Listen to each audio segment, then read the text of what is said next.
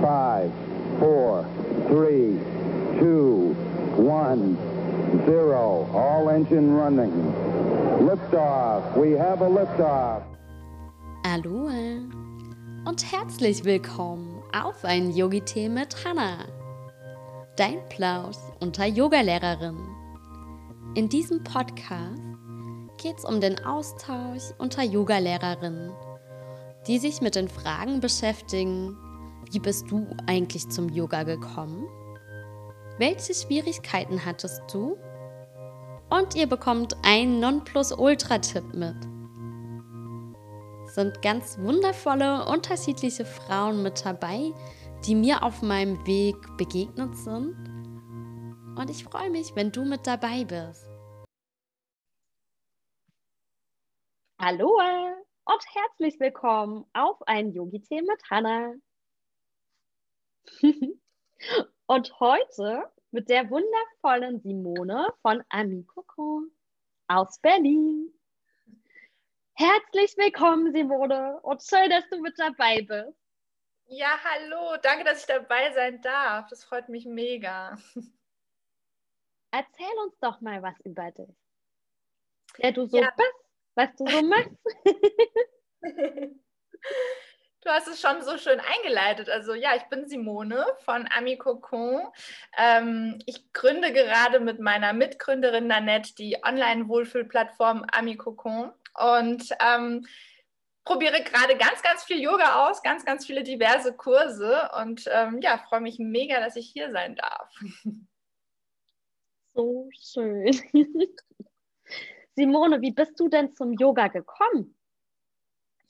Ja, also Yoga habe ich mal vor einigen Jahren ein erstes Mal ausprobiert und das war gar nichts für mich. Also da war ich wahrscheinlich auch nicht in der richtigen Lebensphase, zu jung. Ich weiß es nicht. Im Nachhinein kann ich, kann ich auf jeden Fall sagen, dass es da zu dem Zeitpunkt nicht gepasst hat. Ähm, aber was in dem Moment gepasst hat, also ich war in einer größeren Lebenskrise, wie es manchmal so ist. In schwierigen Phasen probiert man neue Dinge aus oder versucht für sich was Neues zu finden. Und ähm, also Lebenskrise bedeutet, ich war kurz vor einem Burnout, also mein Job, äh, ich konnte gar nicht mehr. Äh, meine Beziehung, meine erste große Liebe, die sieben Jahre lang ging, ging in die Brüche. Das waren alles so Sachen, so Stimmungen, die mir gezeigt haben, ich muss irgendwas machen. Und da habe ich angefangen zu meditieren. Da habe ich mich tatsächlich für spirituelle Dinge angefangen zu interessieren, habe Sophrologie gemacht ähm, und habe da so ein bisschen den Weg gefunden rein in ja, diverse spirituelle Themen. Yoga hat es damals noch nicht Klick gemacht, aber ich hatte es damals ähm, schon mal ausprobiert und da wir jetzt gerade in der Gründung sind mit Ami Cocon, ähm, bin ich mit dem Yoga-Thema wieder ein bisschen mehr beschäftigt und ähm, versuche, wie gesagt, verschiedene Dinge auszuprobieren. Ähm, guck, wie es passt mit verschiedenen Yoga-Lehrern, Yoga-Lehrerinnen und ähm, bin jetzt da vermehrt wieder interessiert, ähm, weil es mir tatsächlich ähm, gut tut. das freut mich zu hören. Wie bist, also, was war denn deine größte Herausforderung mit mhm. dem Start mit Yoga? Ja, also ich glaube, die größte Hürde war halt, dass es einfach nicht die passende Praxis war und nicht die passende Lehrerin zu dem Zeitpunkt. Und vermutlich war ich auch einfach nicht bereit dazu oder ähm, hatte so viele Sachen auf dem Tisch und musste erstmal mit diversen Dingen klarkommen, dass mir Meditation tatsächlich geholfen hat. Also ich konnte dadurch irgendwie auch klarer sehen und klarer entscheiden, was sind die nächsten Steps für mich. Also sprich Job kündigen, Beziehung beenden. Das waren tatsächlich einige Dinge, ähm, die ich da erstmal regeln mussten. Und da war halt einfach, ja, die Liste zu groß an Dingen und die Herausforderungen, ähm, oder es hat einfach nicht gepasst, würde ich sagen, damals mit, äh, mit dieser Yoga-Lehrerin.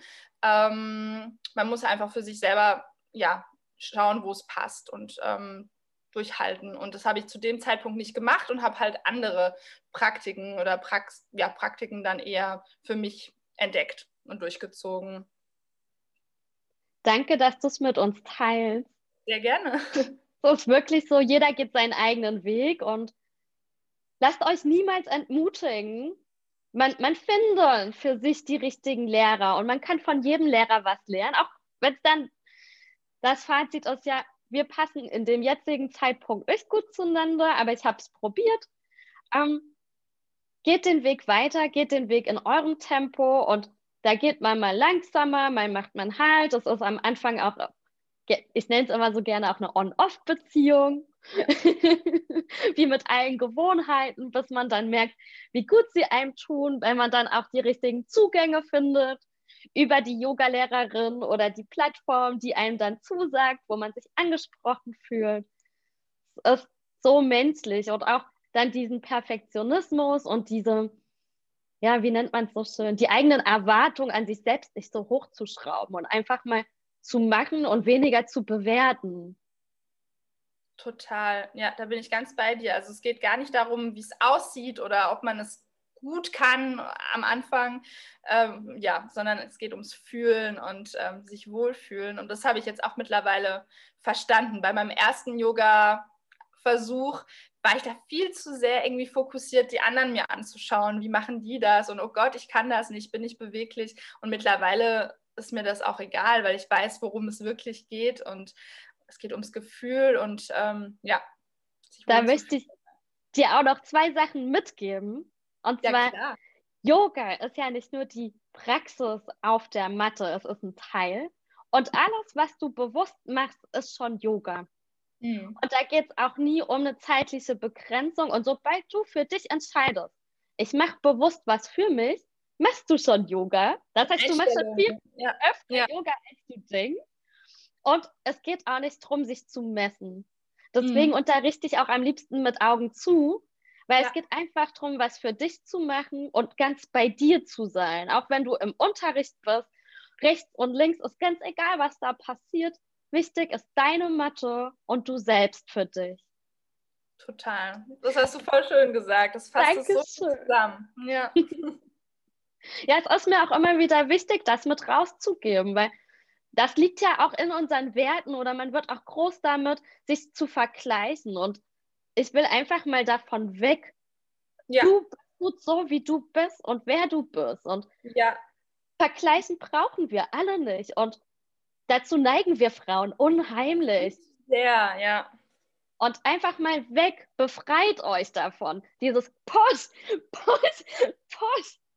Sei du selbst in deiner besten Version und leb nach der 1%-Regel, um die Erwartung gar nicht so hoch zu schrauben. Das heißt, gib 1% verändere ein Prozent bewusst und dann bist du auf dem besten Weg.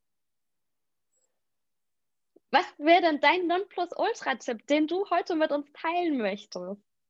Ja, also was ich empfehlen würde, was ich auch gemacht habe, ist einfach dranbleiben. Auch wenn ich das erste Mal gar nicht so gemocht habe und dann vielleicht auch mehrere Jahre gebraucht habe, um es mich nochmal ranzuwagen, ähm, dranbleiben, ausprobieren. Und ähm, du, du, hast es eben so schön gesagt, das Yoga ist nicht nur das eine Yoga und nicht nur das auf der Matte, sondern eben auch im Kopf und die Einstellung und ähm, ja, einfach versuchen, mehr Achtsamkeit und Selbstliebe in sein Leben zu bekommen, sei es jetzt über Yoga oder eine andere ähm, Vorgehensweise.